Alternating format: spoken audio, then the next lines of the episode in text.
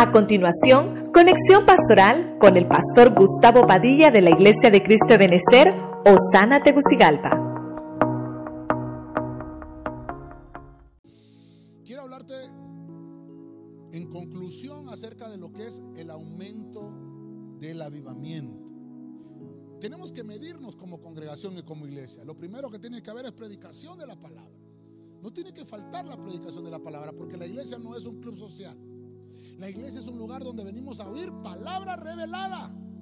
La iglesia, hermanos, según los hechos, dice que Pablo, perdón, Pedro empezó a predicar y se convirtieron tres mil. Pero no solamente se convirtieron a Cristo, sino que inmediatamente se bautizaron. En la fiesta, hermano, del Pentecostés, eh, cuando estaban aquellos 120 reunidos en el aposento alto, se, se convirtieron a Cristo, le entregaron su vida al Señor y no solamente creyeron, inmediatamente se bautizaron.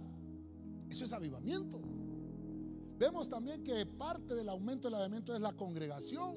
Que no solamente oíste la palabra y te convertiste, sino que te empiezas a congregar.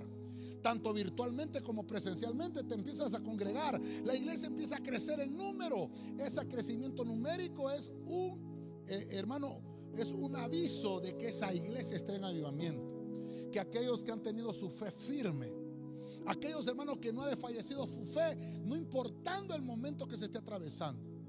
Vemos también que parte del aumento del avivamiento es la alabanza, la adoración. Es la escritura cantada. No son pensamientos humanos o poesías humanas, es palabra escrita que se canta y que tienen que servir para exaltar solamente a Dios.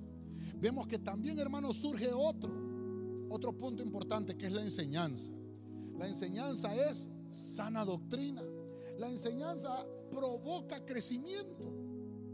Ahora, no crecimiento numérico solamente, sino provoca crecimiento espiritual, desarrollo espiritual. Pasamos, hermano, cuando se predica la palabra y cuando se enseña la palabra, pasamos de creyentes a discípulos. Y no solamente eso, seguimos desarrollándonos, hermano. Y hay domas de, Cristo, los, los ministerios. Por eso es que también el punto 5 nos habla de que un aumento del hallamiento es crecer en buenas obras. No solamente estamos hablando de, de hacer algo por el prójimo, sino que se habla de accionar la fe, de servir a otros, de servir dentro de un ministerio de servir también allá afuera. Tanta necesidad que hay en orfanatorios, tanta necesidad que hay, hermano, en, asilos, allá afuera. Necesitamos proyectarnos como iglesia, esa es parte de un avivamiento. Y vemos también que el número 6 es dones espirituales.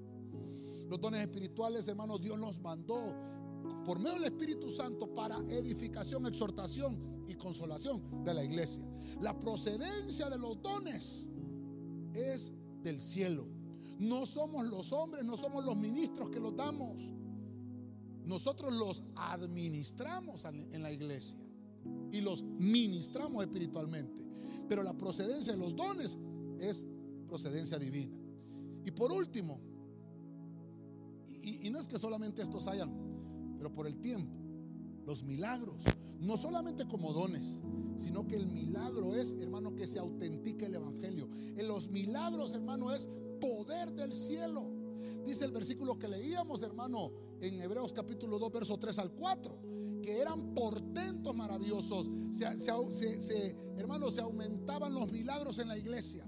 Cojos que eran sanados, cánceres que eran quitados, muertos que resucitaban. Todo esto es el mover hermano, del aumento del avivamiento de una iglesia.